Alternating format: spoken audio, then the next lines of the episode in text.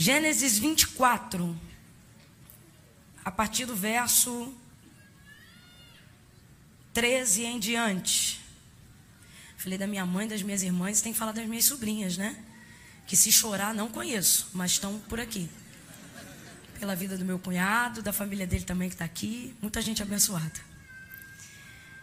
A partir do verso 13 em diante, quem achou, diga amém. amém. Diz assim o texto. Eis que estou em pé junto à fonte, e as filhas dos homens dessa cidade saem para tirar água. Faze, pois, que a moça a quem eu disser, abaixa o teu cântaro, peço-te, para que eu beba, e ela responder, bebe e também darei de beber aos teus camelos, seja aquela que designaste para o teu servo Isaque e nisso verei que usaste de bondade para com meu senhor. E ainda antes que ele acabasse de orar, saía Rebeca, filha de Betuel, filho de Milca, mulher de Naor, irmão de Abraão, com o seu cântaro sobre o ombro. A moça era muito formosa à vista, virgem, a quem nenhum homem ainda havia conhecido. E ela desceu à fonte, encheu seu cântaro e subiu. E ela desceu à fonte encheu seu cântaro e subiu. E então o servo correu-lhe ao encontro e disse: Deixa-me beber um pouco da água do teu cântaro. E respondeu ela: Bebe, meu senhor. E então prontamente abaixou seu cântaro para a mão e lhe deu de beber. E acabando ela de lhe dar de beber, disse: Tirarei também água para os teus camelos, até que todos bebam. Veja o que ela respondeu: Tirarei água também para os teus camelos, até que todos bebam. Diga comigo, todos bebam. Diga, todos bebam. E apressando-se, despejou o seu cântaro no bebedouro. E correu outra vez. Completa aí para mim, gente. E correu. E correu. E correu. Outra vez ao poço para tirar mais água. E tirou-a. E deu-a a todos os camelos. E você diz amém por essa palavra. Mantenha a Bíblia sobre o seu colo, sentado mesmo como você está. Una a sua mão com a mão da pessoa que está ao seu lado aí, em nome de Jesus. Se andarmos na luz como Ele na luz está, temos comunhão uns com os outros. E o sangue de Jesus Cristo, seu Filho, nos purifica de todo o pecado. Então não segure na mão dessa pessoa só porque eu estou pedindo, não. Segure na mão dela com a fé de quem acredita no poder da comunhão, no poder da coinonia. De quem acredita que enquanto está aqui está sendo perdoado, lavado, justificado Oh, aleluia! Enquanto está aqui, o seu coração está sendo convencido de tudo aquilo que te condena, tudo aquilo que é contra você. O Senhor está te convencendo através da pessoa bendita do Espírito Santo que Ele é maior do que o seu coração e nada pode te condenar se o sangue de Jesus Cristo te justifica. Enquanto eu vou falando isso, não faça isso de um momento estranho, meio que requenguela, quase soltando a mão do seu irmão, porque ele está percebendo isso. Segura com firmeza para ele perceber que sentou do lado de alguém que não veio fazer uma social na quinta-feira, mas veio aqui porque tem um propósito da parte do eterno e acredita que o Senhor trouxe aqui para dar uma direção. Agora eu vou pedir para fechar os seus olhos e inclinar a sua cabeça. Você consegue fazer isso? Não são todos que conseguem, mas talvez você consiga. Algumas pessoas estão tão dominadas pela síndrome do pensamento acelerado. É uma ansiedade tão, tão grande que não conseguem fechar os seus olhos cinco minutos. E elas se justificam dizendo: Eu não preciso fechar os olhos para orar, mas também não precisa ficar com ele aberto. Os olhos são concupiscência da carne, ele não se cansa de ver. Mas se você fechar os olhos da carne, os olhos do espírito começam a ficar atentos. E a sua carne começa a ficar sensível à vontade do espírito espírito. Então eu estou me alongando para te dar uma oportunidade de fechar os olhos, de confrontar você mesmo e mostrar para sua carne que é o Espírito Santo que está mandando nessa noite. Feche os seus olhos aí. Senhor, nosso Deus e nosso Pai, oh Deus amado, eu elevo a minha voz agora, Senhor, juntamente com a sua igreja, e te peço, Senhor, fala conosco. Nessa noite nós nos colocamos aqui, nessa noite de quinta-feira, de mãos dadas, em unidade vontade como te agrada, num só propósito: ouvir a tua voz, atender ao comando da tua voz, sujeitar o nosso coração, o nosso espírito, a nossa alma, ao nosso corpo, ao comando da tua soberania, acreditando que essa soberania será expressada pela manifestação da tua palavra. Palavra essa, Senhor, que não fala de nenhuma ciência humana. Palavra essa que não vem com uma didática humana. Palavra essa que nós acreditamos ser viva, porque acreditamos que é o mesmo verbo que disse haja luz e houve luz. Palavra essa que tem poder para comando. Palavra essa que traz aquilo que está escondido, que revela aquilo que está em oculto. Palavra essa que tem poder para demolir construções antigas. Palavra essa que tem poder para reconstruir coisas que foram destruídas pelo tempo. Senhor, eu estou orando assim porque eu acredito que é o que o Senhor vai fazer nessa noite. O Senhor vai demolir toda a incredulidade, todo pensamento, Senhor, toda palavra que está na área da mente, do psicológico, que está lutando contra a crença, contra a fé no Espírito Santo que em nós opera. Ah, Senhor, e eu creio que esta palavra vai vir para implodir, Senhor, vai vir para destruir construções que não foram aprovadas pelo Senhor, e vai vir para edificar o teu plano original, aquilo que o Senhor deseja fazer conosco, aquilo que o Senhor determinou ao nosso espírito. Para tanto, eu te peço agora, aprisiona, Senhor. Nós declaramos como igreja, debaixo do sangue de Jesus Cristo, amarrado, vencido e sem força, neutralizado seja todo inimigo de Deus, quer seja de ordem física ou espiritual, tudo aquilo que milita para gerar bloqueio na área psicológica, na área do entendimento, para não compreender, há poder no teu nome, há poder no teu sangue, Senhor, eu te peço, passe em revista o arraial da Adevec nessa noite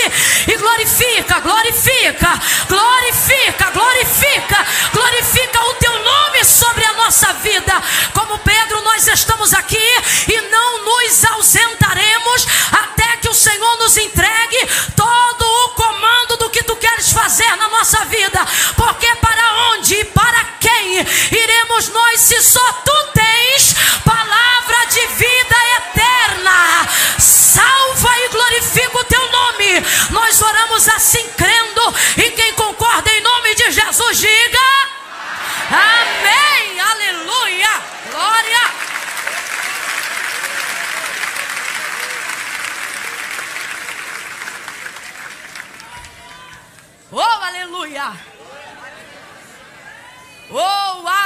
Aleluia! Oh, glória a Deus! Oh, glória a Deus! Eu vou contar de um a três. Quando eu disser três, você vai dizer a esta pessoa que assentou-se ao seu lado uma palavra que determina o rumo profético daquilo que o Senhor nos confiou para essa noite, tá bom? Quando eu disser três, você vai virar para essa pessoa que está ao seu lado crendo que você é um instrumento. Ah, não, irmã Camila, eu não vou fazer isso. Eu sou daqueles que compartilham aquele meme virando o olho, escrito embaixo: vire para o irmão que está ao seu lado. Então não faça, porque a Bíblia diz que o que não é por fé é pecado.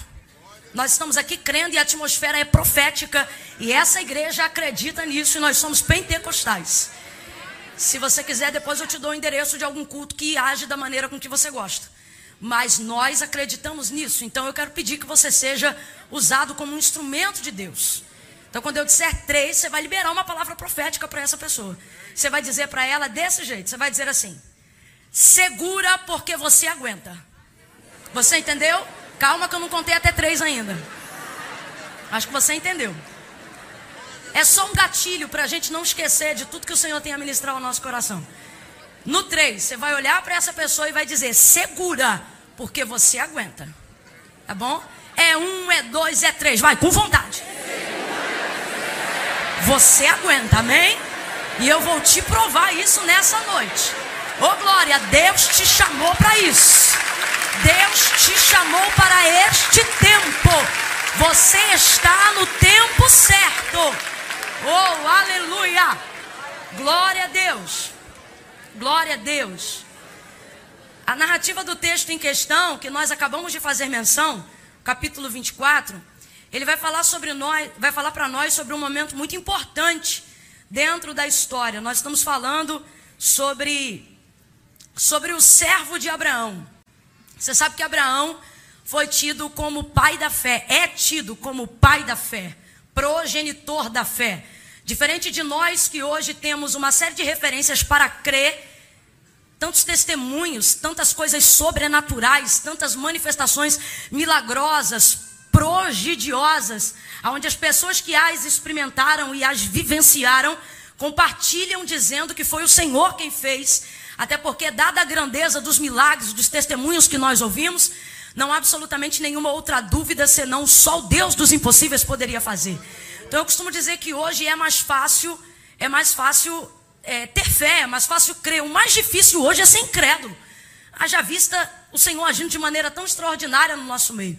Então nós temos uma série de testemunhos que nos dão referência, que nos atestam a fé, que nos levam a ter fé. Mas Abraão creu contra toda desesperança. Abraão creu numa época em que ele não tinha absolutamente nenhuma referência acerca desse Deus. Ele tão somente ouviu a sua voz e creu e obedeceu. E isso lhe foi imputado por justiça. Isso agradou ao Senhor, que não lhe deu a oportunidade apenas de estar na galeria dos heróis da fé, no autor da carta aos Hebreus como pai da fé, mas também foi tido como amigo de Deus. A casa de Abraão é uma casa de promessa. Completa para mim só para eu saber que você está ligado. A casa de Abraão é uma, uma casa de? Promessa. Isso, é uma casa de promessa. Mas a promessa que o Senhor confiou à casa de Abraão é algo tão grande, tão grande, tão grande, que nem mesmo toda a casa de Abraão puderam conter a grandeza dessa promessa. Aquilo que Deus confiou à casa de Abraão é tão grande que, mesmo morrendo tão velho, tão farto de dias e tão cheio do cumprimento das grandiosíssimas coisas que Deus disse que faria e fez, ainda não era o suficiente, porque uma vida inteira e uma vida toda ela para viver o cumprimento de uma promessa que Deus havia feito, não era o suficiente, porque o que Deus prometeu a Abraão era maior do que Abraão, o que Deus prometeu a Abraão era maior do que toda a sua casa. Por isso que no capítulo 12 do livro do Gênesis, quando o Senhor aparece a Abraão, ele vai dizer para ele: Em ti serão benditas todas as famílias da terra. Ele diz somente os hebreus? Ele diz somente os judeus? Não, ele vai dizer: em ti serão benditas todas as famílias da terra. Ele está falando de todo o núcleo familiar baseado no livro do Gênesis. Ele está falando de todas as famílias da terra. É, é, é uma bênção, é, é, é, o cumprimento de uma promessa que vai se alastrar, que vai ganhando crescimento, mesmo depois do falecimento de Abraão. Em Abraão, o Senhor cumpre grandes coisas dessa promessa. Por exemplo, o filho de Sara. Abraão já tinha avançado em idade, há mais de 100 anos. Sara também era estéreo e não dava luz a filhos, mas o texto vai dizer, capítulo 21, que o Senhor visitou a Sara e Sara gerou, concebeu a Isaac.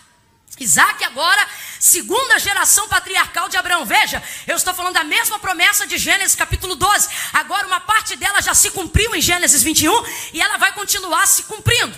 Lá em do, no 12, nós vamos ver Deus fazendo a promessa. Em Gênesis 21, nós vamos ver Deus cumprindo a promessa que havia feito Abraão.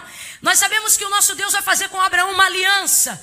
Por isso nós vamos conhecer as três gerações patriarcais de Abraão. Ele é conhecido entre nós pela memória da aliança que ele fez. Ele é o Deus de Abraão, o Deus de Isaac e o Deus de o Deus de Abraão, porque recebeu a promessa. O Deus de Isaac, para mostrar que cumpre aquilo que fala. E o Deus de Jacó, para mostrar que é fiel, para perpetuar a aliança que fez no dia que entregou a promessa a Abraão. Aí veja bem, Agora nós estamos falando do Deus que cumpre a promessa. Então veja, eu não estou falando só do Deus que perpetua, nem estou falando só do Deus que faz. Eu estou falando do Deus de Isaac. Eu estou no capítulo 24 do livro do Gênesis. O Deus que está cumprindo a promessa na vida de Isaac. Tudo aquilo que ele prometeu a Abraão, agora será confiado também para Isaac, por causa da aliança que ele fez com Abraão. Veja, Isaac não estava lá quando Deus fez a promessa, estava? Não, Isaac não era nem nascido. Isaac estava sendo mencionado, mas estava ausente no contexto. Ele só vai aparecer no cumprimento. Então, Isaac representa o quê? Isaac não representa o Deus que vem para falar. Isaac representa o Deus que vem para cumprir aquilo que foi falado. Então, Isaac não estava quando a promessa foi feita, mas Isaac faz parte da promessa, perdão, da promessa falada. Isaac está quando a promessa é feita. Isaac já tem aproximadamente 40 anos de idade. Aproximadamente não, é o que ele tem, 40 anos de idade. E não, não se casou, não tem ninguém. E você desesperado porque passou dos 30. Isaac tem 40 anos e não casou. E ele está inconsolável por causa da morte da sua mãe. As coisas não estão bem na casa de Abraão depois que Sara morreu. parece que eles não saíram daquele luto. Mas o texto diz que Abraão chama o servo mais antigo da sua casa. E é disso que se trata a narrativa do capítulo 24. Ele vai trazer o servo mais antigo da sua casa. O servo que honrou a aliança. O servo que está com ele desde o começo. O servo que faz parte das suas peregrinações. Você só pode trazer esses assuntos de confiança com gente que participou das peregrinações. Que vai entender aquilo que está sendo falado. Ele chama esse servo mais antigo de sua confiança, da sua casa. E ele diz assim: Volta para a terra da minha parentela. E traga de lá uma esposa para meu filho Isaque. Porque é chegado o tempo, quando o servo entende o tamanho da responsabilidade que Abraão está confiando a ele, ele diz assim: Mas meu senhor, e se não quiserem voltar comigo, se eu não achar uma mulher, se eu não achar uma moça que queira fazer essa viagem comigo, o que eu faço? Ele disse: Você vai achar, porque o anjo do Senhor que tem me guiado até aqui, vai te guiar até a casa dos meus pais. Mas o servo está temeroso e ele diz: Mas e se eu não encontrar? Aí ele pega a mão do servo de Abraão ele coloca a mão na juntura da sua coxa e ele lhe obriga a lhe prometer, a fazer um juramento com ele. E ele diz assim: Olha, você vai lá e traga de lá uma moça dentre as nossas filhas, porque ele já sabia o que, que acontecia quando você colocava estrangeiro para viver o cumprimento da promessa. Foi quando Sara colocou H na sua cama, deu tudo errado. Então agora ele não quer estrangeiro dentro da aliança, ele não quer gente de fora dentro da promessa. Então ele diz para ele: Se você achar alguém, de lá você traz, e se você não achar ninguém, você não não traga ninguém, mas o Senhor há de enviar diante de ti o meu anjo. O que ele está dizendo é: vai e creia que vai dar certo. O homem sai dali acompanhado de dez camelos. Quantos camelos? Vamos embora, gente. Quantos camelos? O homem sai acompanhado dali de dez camelos. Pelo menos três deles estão carregados de baú dos dois lados. Esses baús têm vasos de prata, vasos ouro, muda de veste. Esses baús têm, têm linho, tem azeitona, tem, tem, tem o fruto da vide, tem, tem vinho, tem leite, tem esmeralda, tem pedra preciosa, tem ouro, tem pendente de ouro, tem cordão. São, são, é, é, é um micro, é uma representação, um nano, um nano, menor do que o menor. Uma nano representação das riquezas de Abraão sobre o lombro daqueles camelos. Sai o servo acompanhado de mais ou menos, os, de, de mais ou menos uns três homens, levando a carreata de dez camelos, mais os homens rumo à antiga casa de Abraão para ver se ele acha, dentre os irmãos de Abraão, alguém da sua linhagem. Para quê? Para viver, para entrar no cumprimento da promessa. Por quê? Porque Abraão ouviu o que Deus disse que ia fazer. Isaac está vivendo o tempo da prosperidade, o tempo da honra, o tempo da excelência, o tempo do patrimônio, o tempo da grandeza, o tempo da conquista, o tempo da contabilidade de tudo aquilo que Deus confiou a Abraão. E Abraão não quer que entre dentro desse regaço alguém que não compreenda o que está acontecendo. Por isso ele diz: Vai, adiante de ti vai o meu anjo e traz essa moça para o meu filho. Chega o homem lá. Quando ele chega lá, ele para junto à fonte, aonde as moças da cidade saem para tirar água. É um costume cultural daquela época. Quem carrega a água e quem traz a água são as moças. Quando ela chega quando ele chega junto à fonte, aonde ele sabe que as moças vêm para tirar água, ele parou no lugar certo. Ele vai fazer uma oração. Ele vai fazer o que, gente? Ele vai fazer uma oração. Quantas lágrimas seriam poupadas se antes de tomar uma decisão a gente fizesse uma oração?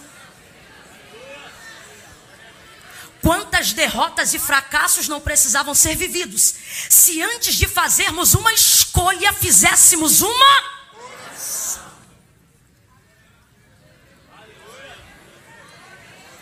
Quantos noivados não precisavam ser encerrados? Quantos casamentos não precisavam ser separados se antes das escolhas entendêssemos que a oração não é o recurso do desesperado, mas é a primeira opção do dependente? O homem chega lá, ele sabe que o anjo do Senhor, que o anjo de Abraão, vamos dizer assim, está com ele, mas ele não tem coragem de tomar uma decisão sem antes fazer uma. Ele ora e esse homem vai fazer uma prova com Deus. E ele diz: Senhor Deus de meu senhor Abraão, eu estou aqui. O que, que ele está dizendo? Eu estou no lugar certo. Eu vim para onde eu fui encaminhado. Porque também não adianta você fazer orações certas nos lugares errados. Ele faz a oração certa no lugar certo. A oração precisa combinar com o lugar que você está. As suas orações precisam combinar com as pessoas que você anda. O céu trabalha de maneira coerente. Esse homem vai começar a oração dizendo: Olha, eu estou aqui aonde eu fui enviado para estar. Eu estou aqui junto à fonte, onde as filhas dessa cidade saem para tirar água. Agora eu te peço, prova que o Senhor usa de bondade para com meu Senhor Abraão e usa de bondade comigo. Eu vou fazer a seguinte prova: faze, pois, que a moça que chegar a esse poço para tirar água, quando eu pedir de beber água, ela, ela venha dar a água que eu estou pedindo de beber. Mas sem eu pedir, ela decida também servir e dar água a todos os camelos que estão comigo. Aí o texto vai dizer que ele não terminou de orar e vem chegando Rebeca. Meu Deus do céu, quando você faz uma oração certa no lugar certo. Ei, oh, aleluia! Antes de terminar a oração, vem chegando a moça. O termo que nós lemos no texto vai dizer que ela saía, né? é, não tendo ele acabado de orar, saía Rebeca. Mas na verdade, no contexto dele que está orando, vem chegando. Porque saía da cidade para chegar no poço. Para chegar no poço tem que sair da cidade.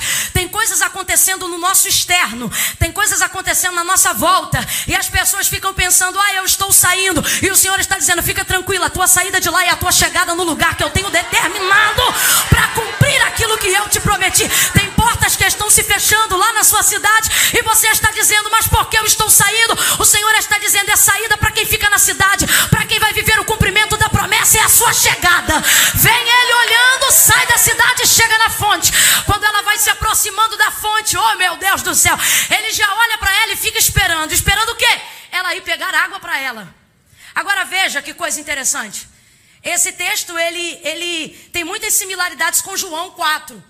Porque tem um, um moço vindo de viagem, também cansado, ele é um homem Lá em João 4, nós estamos falando de Jesus. Junto ao poço com a samaritana, tem também um poço, tem também uma fonte. Vem uma moça chegando com um cântaro, também está vazio. E Jesus também está vindo de uma viagem da Judéia, porque quer chegar a Galiléia e está sentado junto ao poço. Veja, é muito similar. Aqui é a mesma coisa, o moço vem chegando de viagem, fica junto ao poço, vem chegando a moça, saindo da cidade, entrando na fonte com o cântaro vazio também para buscar água. Só que aqui no capítulo 24, o texto diz que esse servo de Abraão, ele fez uma prova com Deus. Ele está dizendo: a moça que eu pedir de beber, ele vai pedir exatamente como Jesus. Jesus também vai pedir água, mulher samaritana. Só tem uma diferença e o Senhor me mandou falar sobre isso aqui. Lá em João 4, quando Jesus chega para pedir água, o texto diz que a mulher vem vindo, óbvio, com o cântaro vazio. Porque o cântaro vazio revela a necessidade da sua busca. Ela está vindo para buscar. Se está vindo para buscar, o cântaro tem que estar vazio. Parece que as pessoas não estão entendendo isso na última hora. Elas já querem chegar na igreja com o cântaro cheio. Inclusive, quem não vem com o cântaro cheio nem vem no culto. Aí você liga para a pessoa e diz: Fulano, por que você não foi? É porque eu não estava bem. Ora! Aqui não é mais o lugar da busca, não é mais aqui o lugar que jorra a fonte da água, não é mais aqui o lugar em que ouvimos palavras de vida eterna, palavras que estão acima de circunstâncias temporais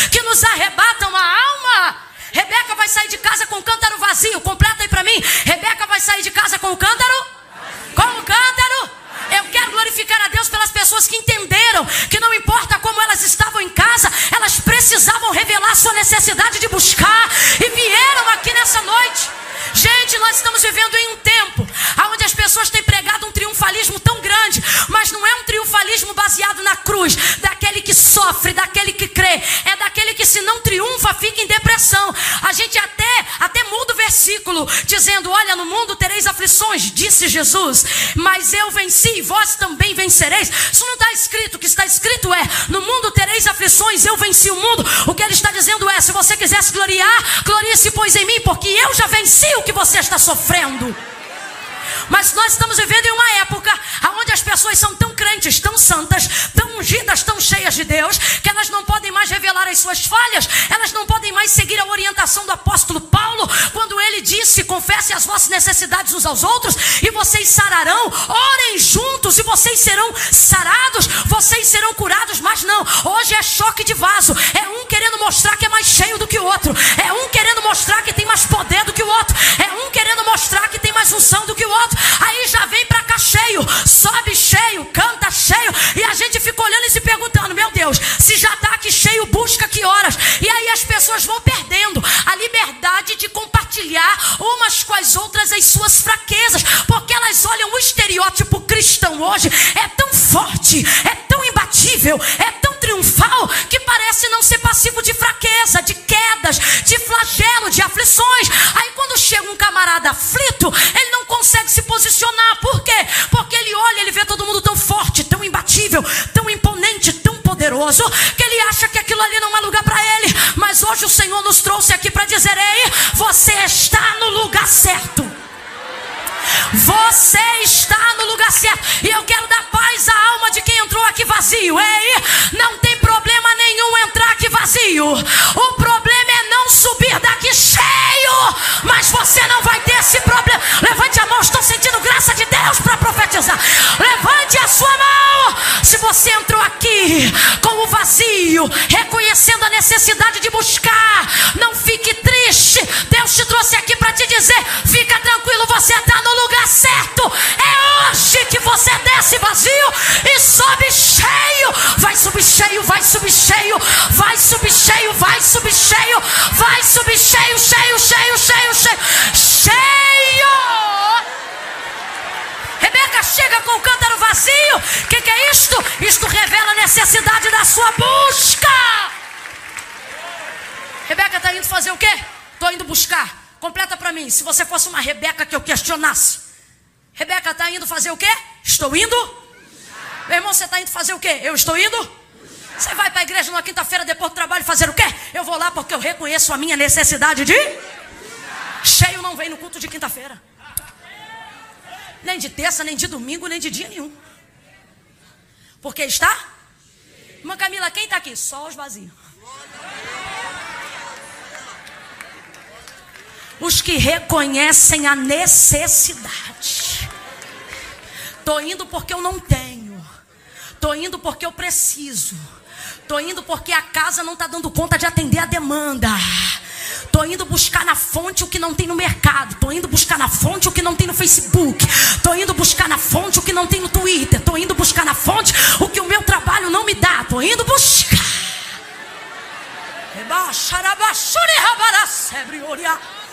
Chega ela com um cântaro vazio sobre o ombro.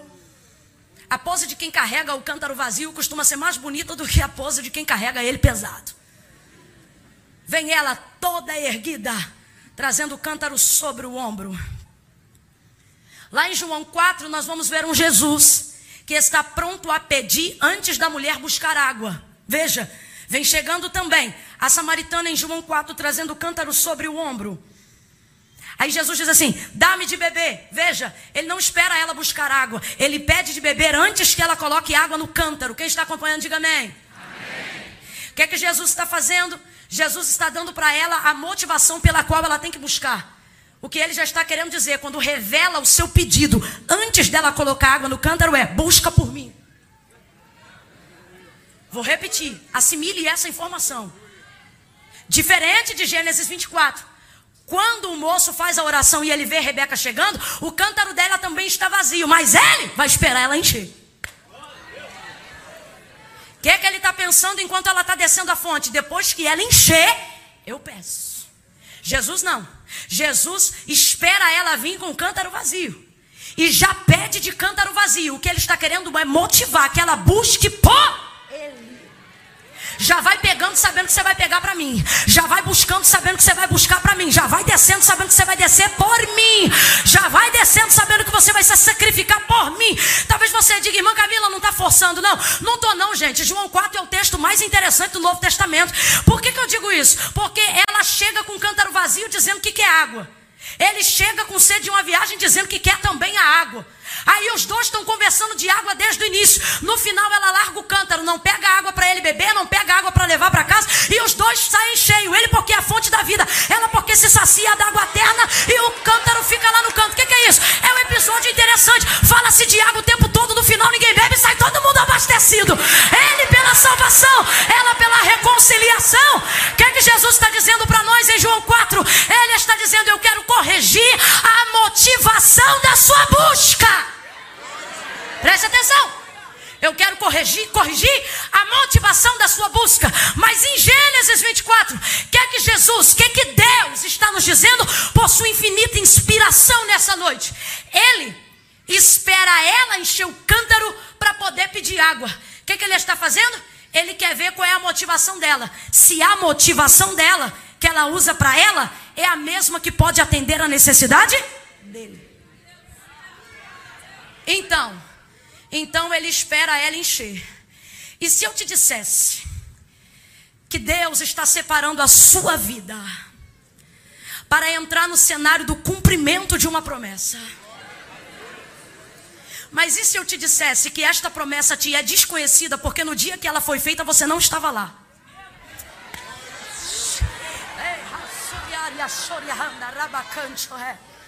Irmã Camila, do que você está dizendo? Estou falando sobre assuntos que foram citados o seu nome antes da sua existência.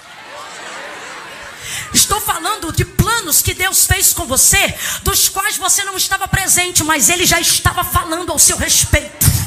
Estou falando de orações aonde alguém fala todo o teu jeito, aonde alguém diz de como precisa de alguém, aonde alguém pede para Deus um alguém, aonde Deus, aonde alguém ora dizendo tem que ser assim, tem que ser desse jeito, tem que ser assado porque eu quero abençoar dessa maneira. E esta pessoa não cita seu nome na oração porque ela não te conhece, mas Deus olha para você, vê o teu comportamento e diz: já sei quem vai atender essa oração, já sei quem vai atender o cumprimento dessa promessa, já sei quem vai viver. Oi, irmã Camila a irmã veio falar de promessas nessa noite. E já tem tanto tempo que eu não ouço Deus falar. Já tem tanto tempo que um profeta não marcha na minha direção. Já tem tanto tempo que eu não ouço assim, diz o Senhor. E o Senhor está dizendo: não fique triste. Eu sei que teve um tempo na sua vida que todo culto de libertação e consagração que você entrava era um profeta que falava e antes do exercício da profecia que se extinguiu? É Deus que esqueceu do que me prometeu? O Senhor está dizendo: não. Ocorre que há dois tempos: o tempo que eu falo, e no tempo que eu falo, eu só falo. Mas o tempo de Isaac não é o tempo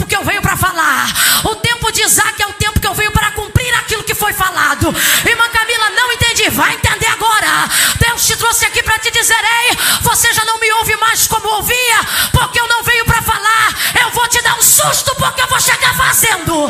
Eu vou chegar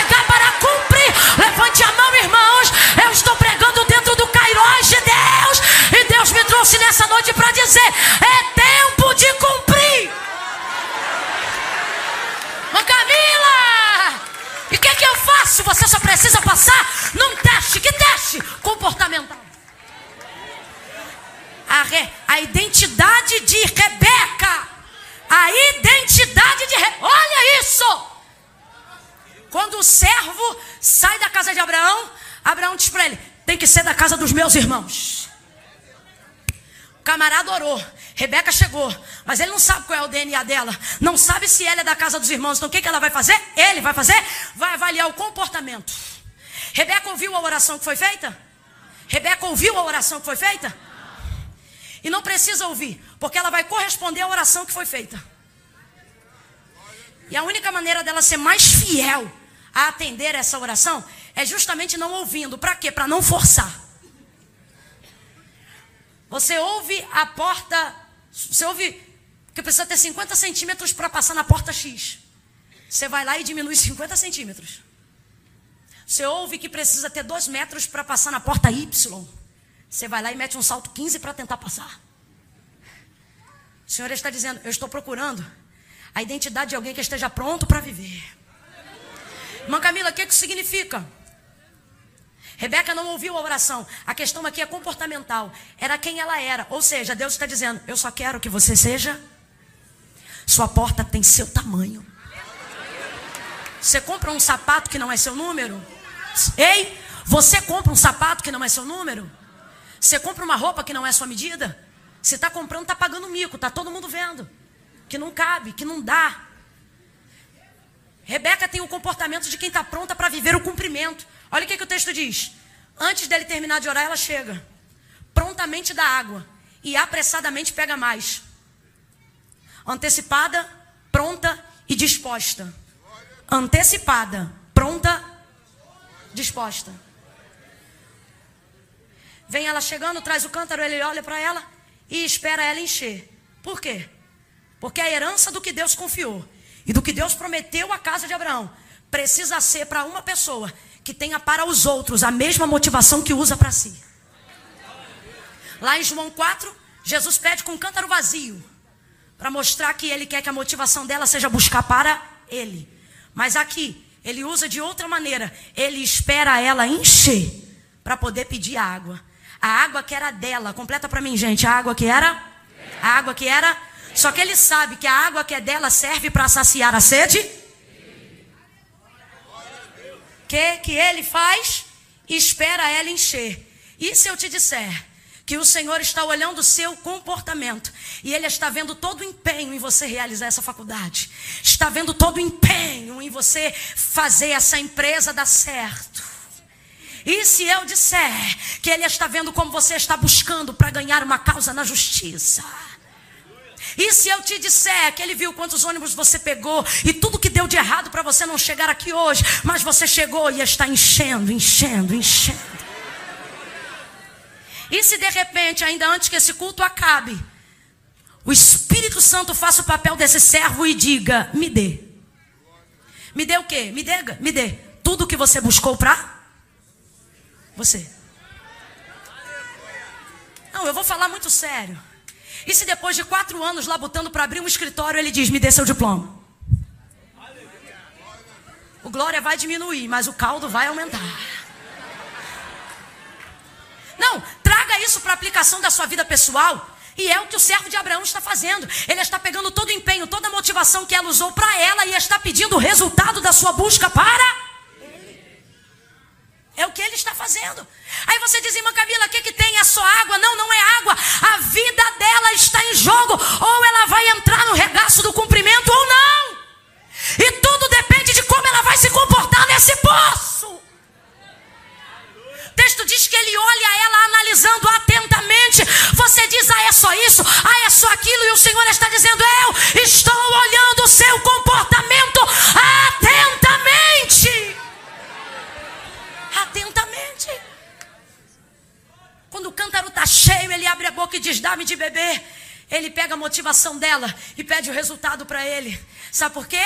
Porque nós não costumamos a usar com o nosso próximo a mesma motivação que usamos quando o assunto é a gente.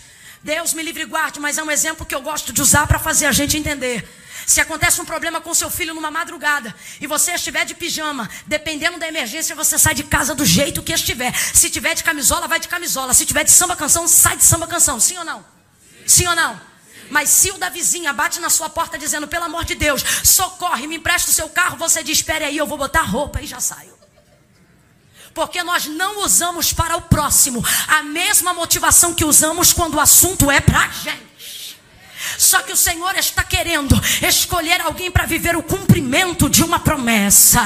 Oh, irmã Camila, o que, que eu faço? O Senhor nos trouxe aqui para dizer: corrija a sua motivação. Comece a usar para as pessoas a mesma motivação que você usa para si. Eu vou falar bem rasgado que está na hora da gente entender. Você só traz fubá, fubá, fubá para assistência social. Se fosse a sua casa, você só comia fubá.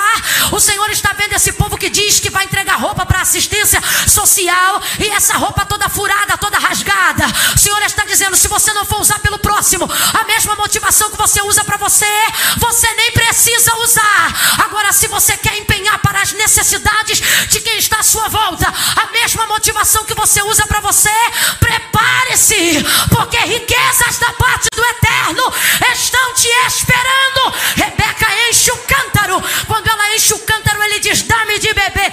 Prontamente, na hora, ela entrega ela derrama água sobre a mão dele. E o texto diz que ele bebe, ele bebe, ele bebe. Quando ele termina de beber, ele não pede mais nada, ela decide dar água para os camelos. Aí ela diz: Tirarei também água para os camelos, até que todos bebam.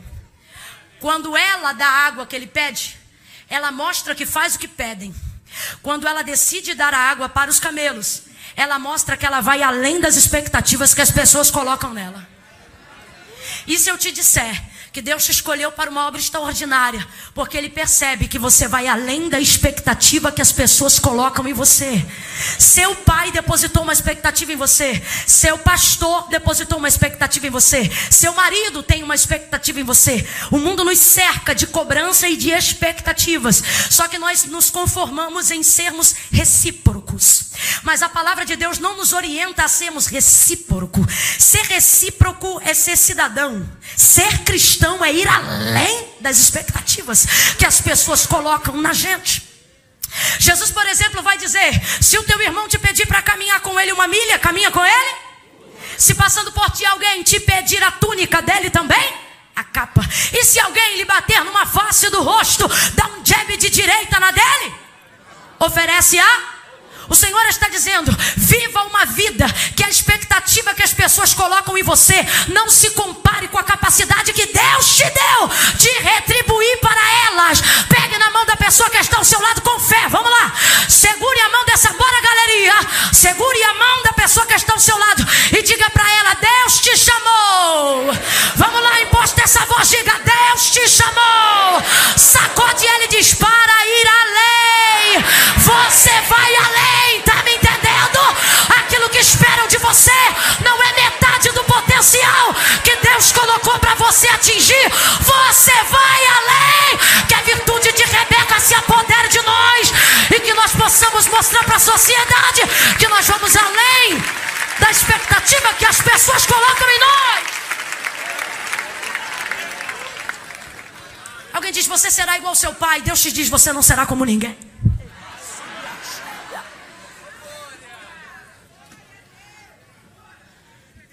Alguém te diz, você será como seu irmão. Se você for como fulano, já está bom. E o Senhor está dizendo: Eu coloquei em você potencial para ir. Vai além.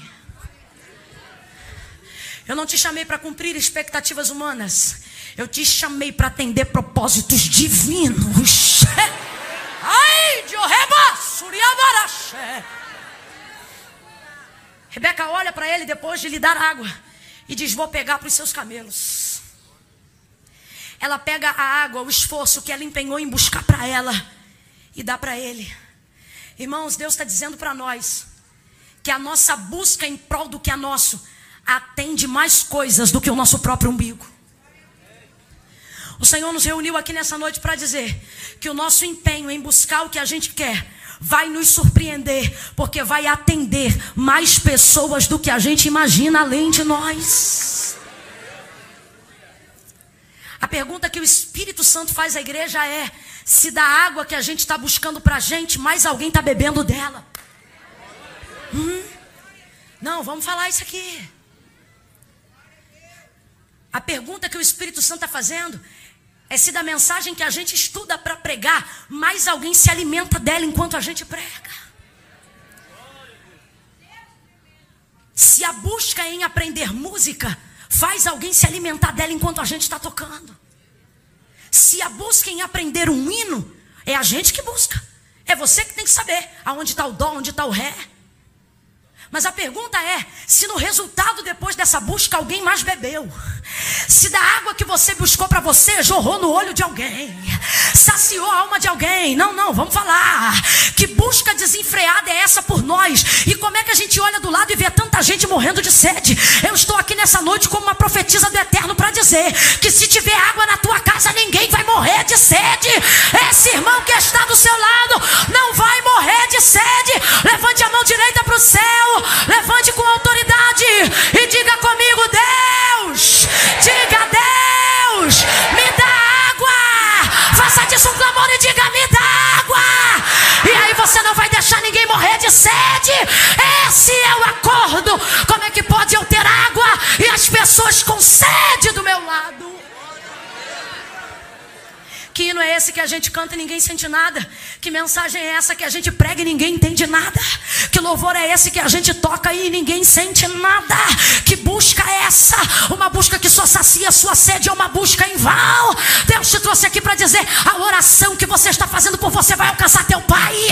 A oração que você está fazendo por você vai alcançar tua escola. A oração que você está fazendo por você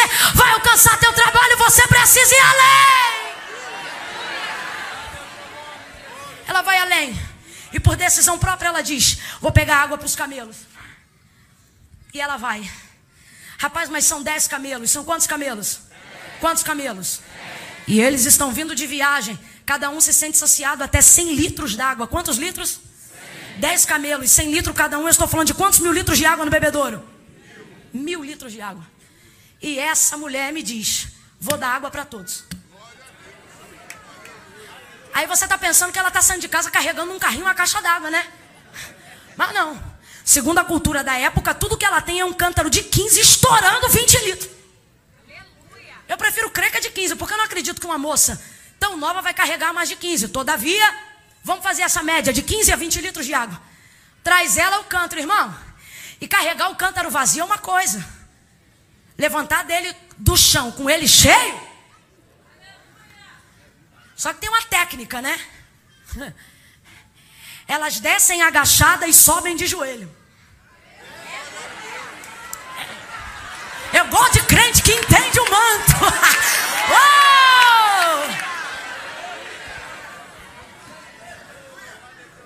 Quando está vazio, dá para agachar. Mas quando está cheio, um joelho tem que se dobrar. É aonde faz a flexão para conseguir colocar o peso para cima. É aonde faz a flexão para conseguir botar para cima. Oh meu Deus do céu. Aí você diz, irmã Camila, parece que eu não vou aguentar. É porque você está segurando do jeito errado. Segura de joelho que tu aguenta a pressão. Segura de joelho que tu bota para cima. Segura de joelho que você levanta. Desce Rebeca com o cântaro vazio. Sobe Rebeca com o cântaro cheio. Vai encher, meu camarada. Vai encher, minha irmã. É só descer do jeito certo.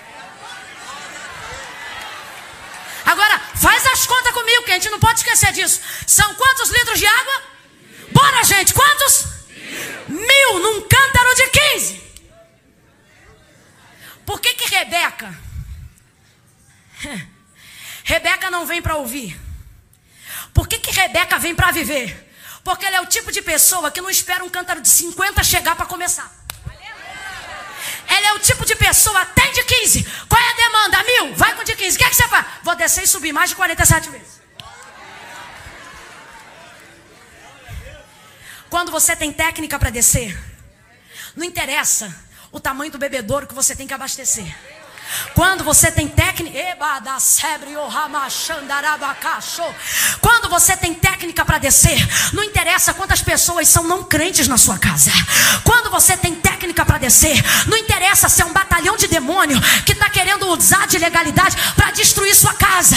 Eles vão olhando e vão dizendo: ali tem um que bebe, tem um que fuma, tem um que trafica, tem um que prostitui. Vamos entrar. E aí eles são obrigados. Eu estou parafraseando, teatralizando.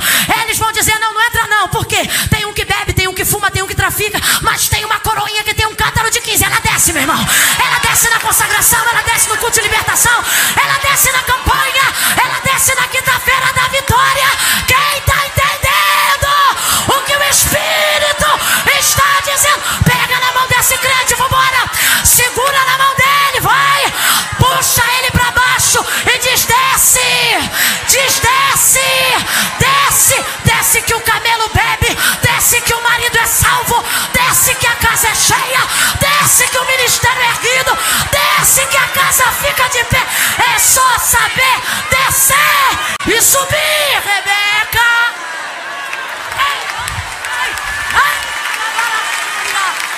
Eita, Rebeca!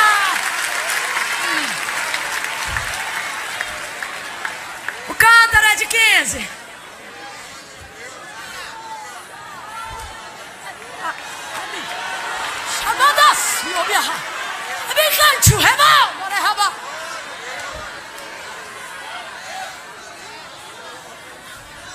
Rebeca não é daquela que fica esperando um cântaro, não. Ah, quando chega mais umas amigas aí, uma de 20, uma de 15. A gente faz 65 e pega de 65 e 65. Não.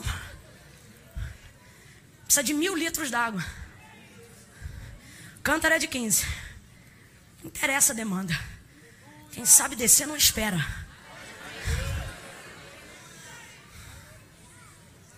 Irmão, ela desce muitas vezes. Ela puxa água muitas vezes.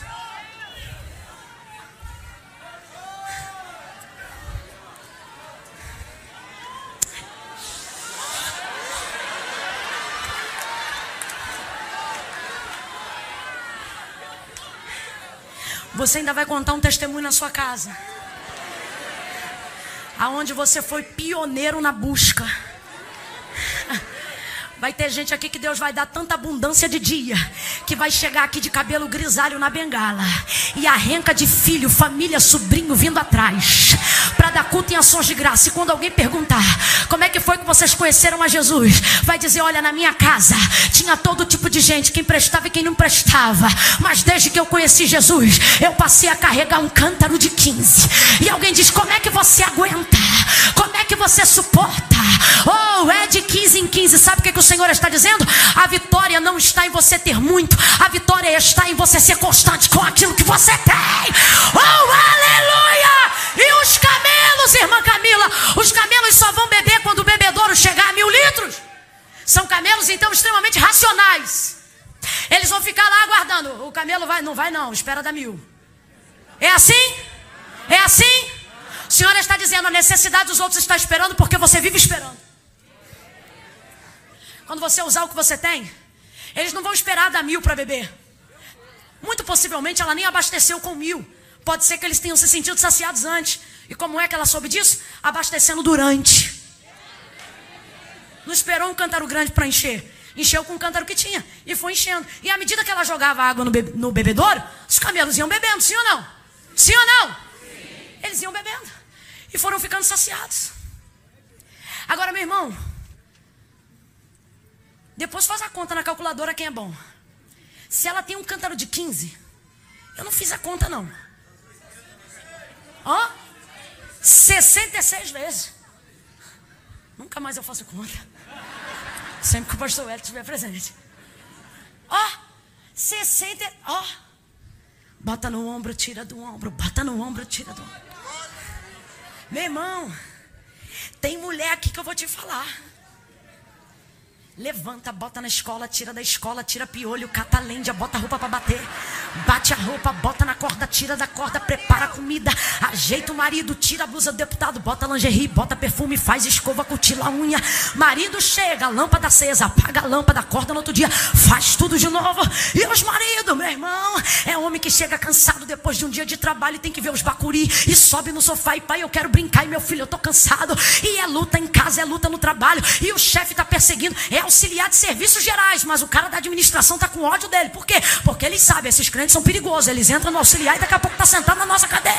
Tu vigia com ele. E aí começa a perseguição. É uma luta terrível, um negócio desenfreado. Isso já tem um ano, já tem dois. E é causa na justiça. E vem na campanha. Primeira semana, pastor Samuel chama, levanta. Segunda semana, levanta também.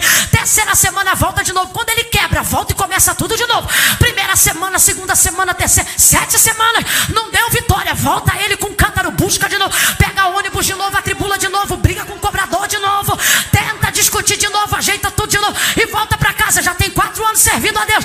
Há cinco corre atrás da casa própria, ainda não conseguiu. E vai juntando dinheiro e faz poupança, bota na escola,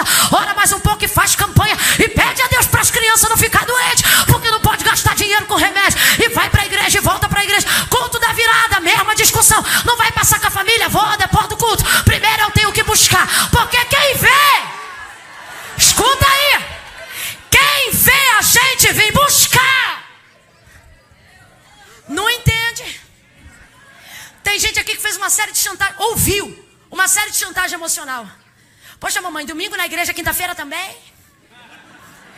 Você fica em casa, os abençoados não ficam contigo, fica na desgraça do WhatsApp. Mas vê você pegar o cântaro e vir, poxa, mamãe, e, e, e, a chantagem emocional das mães, que ainda não servem ao seu meu filho, que tanta igreja.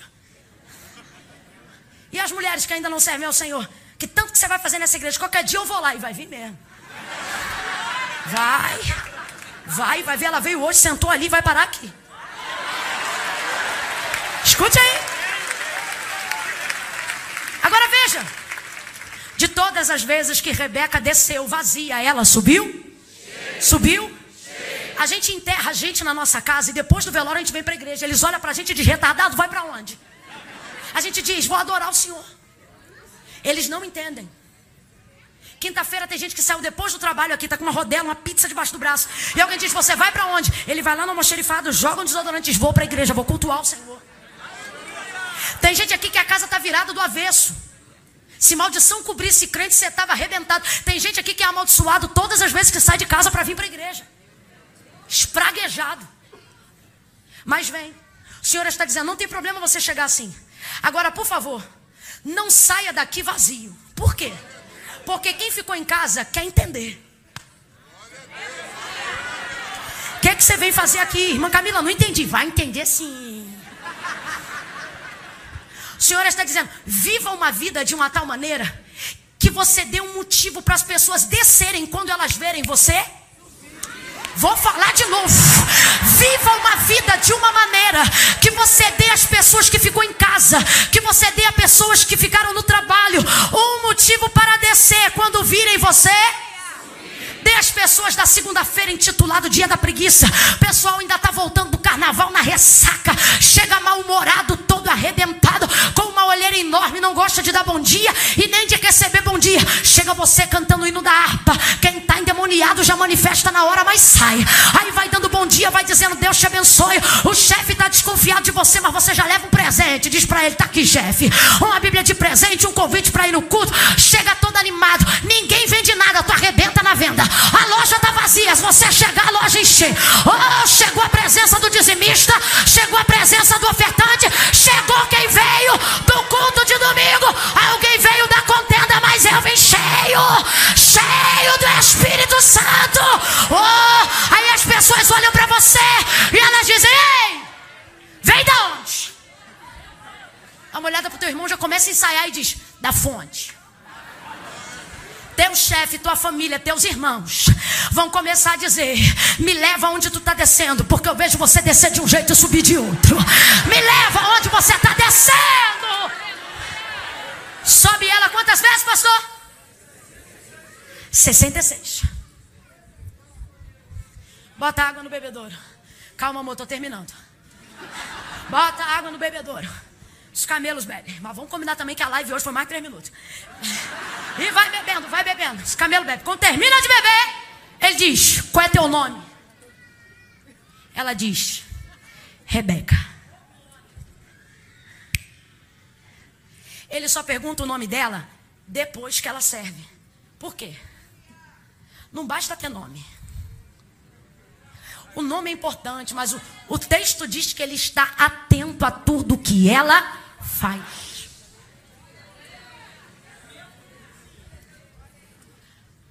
Quando ele vê que ela é da casa do irmão de Abraão, ele diz: Eu preciso falar com teu pai. Aí ela diz assim: Vai sim. Tem feno, lençol e bacia. Não adianta, Rebeca sempre vai. Ele está dizendo: Eu só preciso falar. Ela diz: Pode ir, comer, descansar e dormir. Chega ela. Ele olha para o pai de Rebeca e conta tudo. Pai de Rebeca não serve o Deus de Abraão. Mãe de Rebeca ainda não tem grande explanação sobre o Deus de Abraão. Labão, então, só nos dias de Jacó é que vai aprender alguma coisa. Mas depois que eles ouvem tudo que o servo de Abraão contou, a oração que ele fez, a prova que ele fez com Deus e como Rebeca serviu, o pai, o irmão e a mãe de Rebeca vão dizer assim: Deus está neste negócio. Que, que eles vão dizer? Vem, o que, que eles vão dizer? Aí ele diz: Se Deus está neste negócio, me deixa partir com a moça. Aí eles dizem: O pai dela diz: Pode partir. Só que ele chega carregado de tesouro. Arreia o baú dos camelos. Que camelos? Aqueles que Rebeca deu de beber. É por isso que a gente tem que motivo, usar para os outros a motivação que a gente usa para a gente. Porque qualquer hora dessa, na hora do peso, você está alimentando a tua herança e não sabe. Ele arreia os baús, tira pendente de ouro, já coloca um colar na sogra. Ou, perdão, na mãe. É, sogra de Isaac. Bota um pendente de ouro nela. Enche ela de pulseira. Coloca algumas joias na mão de Labão. Rapaz, quando Labão vê aquela joia e viu que só abriu um baú, ele diz: Mamãe, vamos ficar com Rebeca mais dez dias, porque sem meia hora ele já riu isso aqui. É brincadeira, não está escrito não, mas é o que eu imagino. Aí ele diz: Fica com a gente mais dez dias. A casa está pronta para te receber. Aí o servo de Abraão vai dizer: Não, foi até aqui que Deus me deu. Se Deus está nesse negócio, deixa a moça partir comigo agora. Quando? Agora. Quando? Agora. Quando? Agora. Por que, Rebeca? Porque Rebeca não esperou ter cântaro. Rebeca não esperou o homem terminar de orar porque não estava ouvindo a oração dele. Rebeca está pronta para viver o que Deus tem para ela? Aí ele diz: se Deus está no negócio, ela vai comigo. Aí ele diz assim: então chama ela e deixa que ela diga. Chama a mãe tentando convencer a filha. Filha, eu queria que você ficasse conosco mais dez dias. E o moço diz: eu queria que você fosse agora. Verso 58 e eu fecho aqui. E perguntaram a Rebeca: Rebeca, você vai? E respondendo ela disse: Irei. Quando? Amanhã? Daqui a dez dias? O texto diz que ela amarra a trouxa, bota no camelo, chama a irmã, leva a ama, sobe no camelo e vai embora na. Rebeca conhecia o rosto de Isaac? Viu o perfil dele no Instagram? Sabia se a casa de Abraão era boa ou não, se, se o sogro era bacana ou não. Rebeca não sabia nada. Quando Deus apareceu para fazer uma promessa a Abraão, nem nascido ela era. Não houve uma visitação na casa dele naqueles dias, nem quando ela era mais nova. Era a primeira vez que Abraão estava mandando um comando para que alguém retornasse da terra que o Senhor o tirou, para que ele trouxesse de lá alguém. Só que quando o servo pergunta, você vai? Ela diz, eu vou.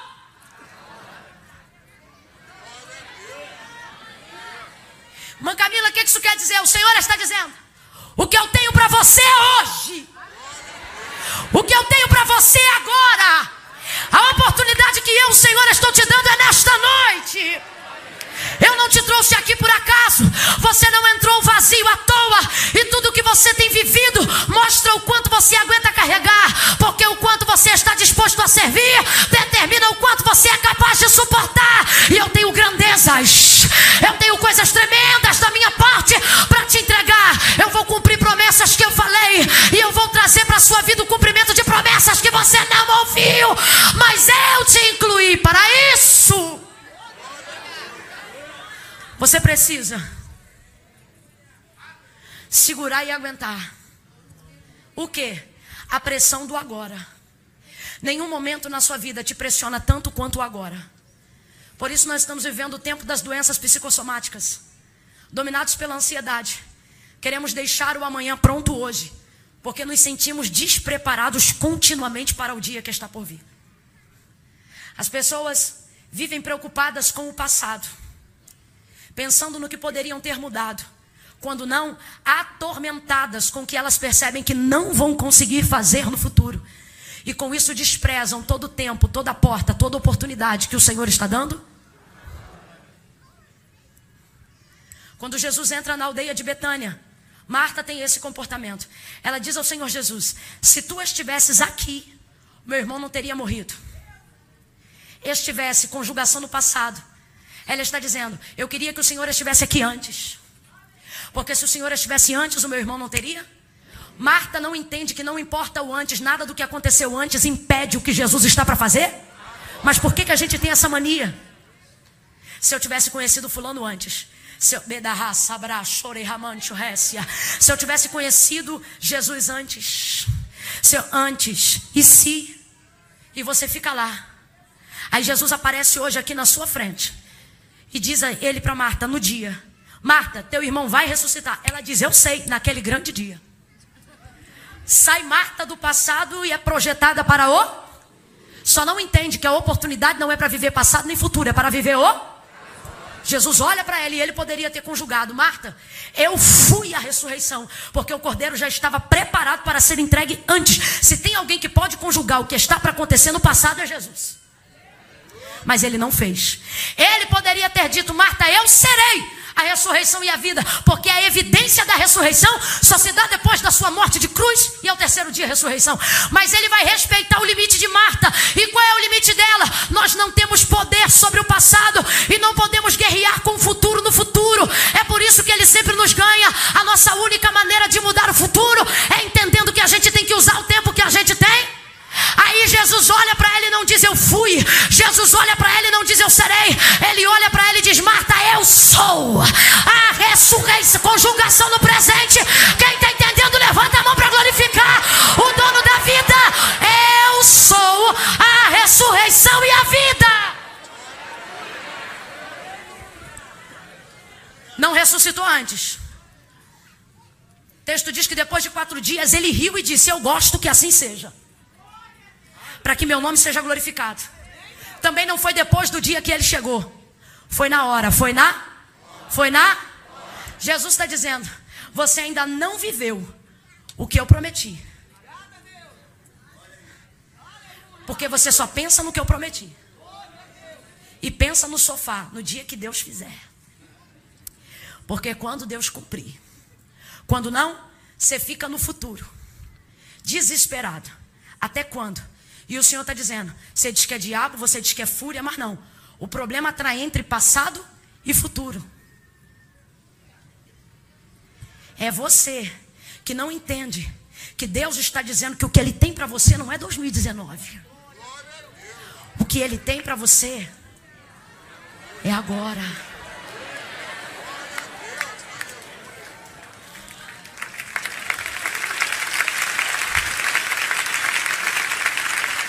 Verso 58 do capítulo 24. E respondendo, Rebeca disse: Eu irei. Ela não sabia o que ela esperava, mas ela foi na hora que foi solicitado. Deus quer te levantar como profeta. Aí ele diz: Vai lá e abraça Fulano. Aí você diz assim no seu lugar: Vou abraçar e vou dizer o quê? O Senhor não falou o que você ia dizer. Ele disse: Vai. Quando ele mandar vai, você tem que ir. Obedecer não é fazer o que Deus manda, obedecer é fazer o que Deus manda na hora que Deus está mandando. Deus te trouxe aqui para te dizer: te dei a técnica, você tem que descer.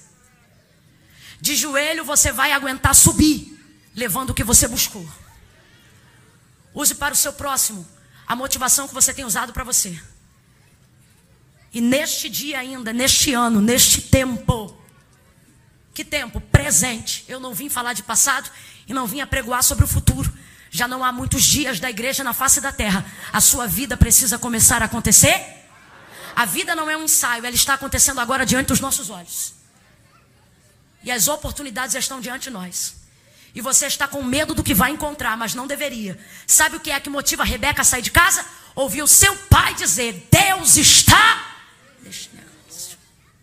Fica de pé do seu lugar se você acredita que é chegado o tempo de Deus cumprir. E você quer estar alinhado com o que Deus quer fazer.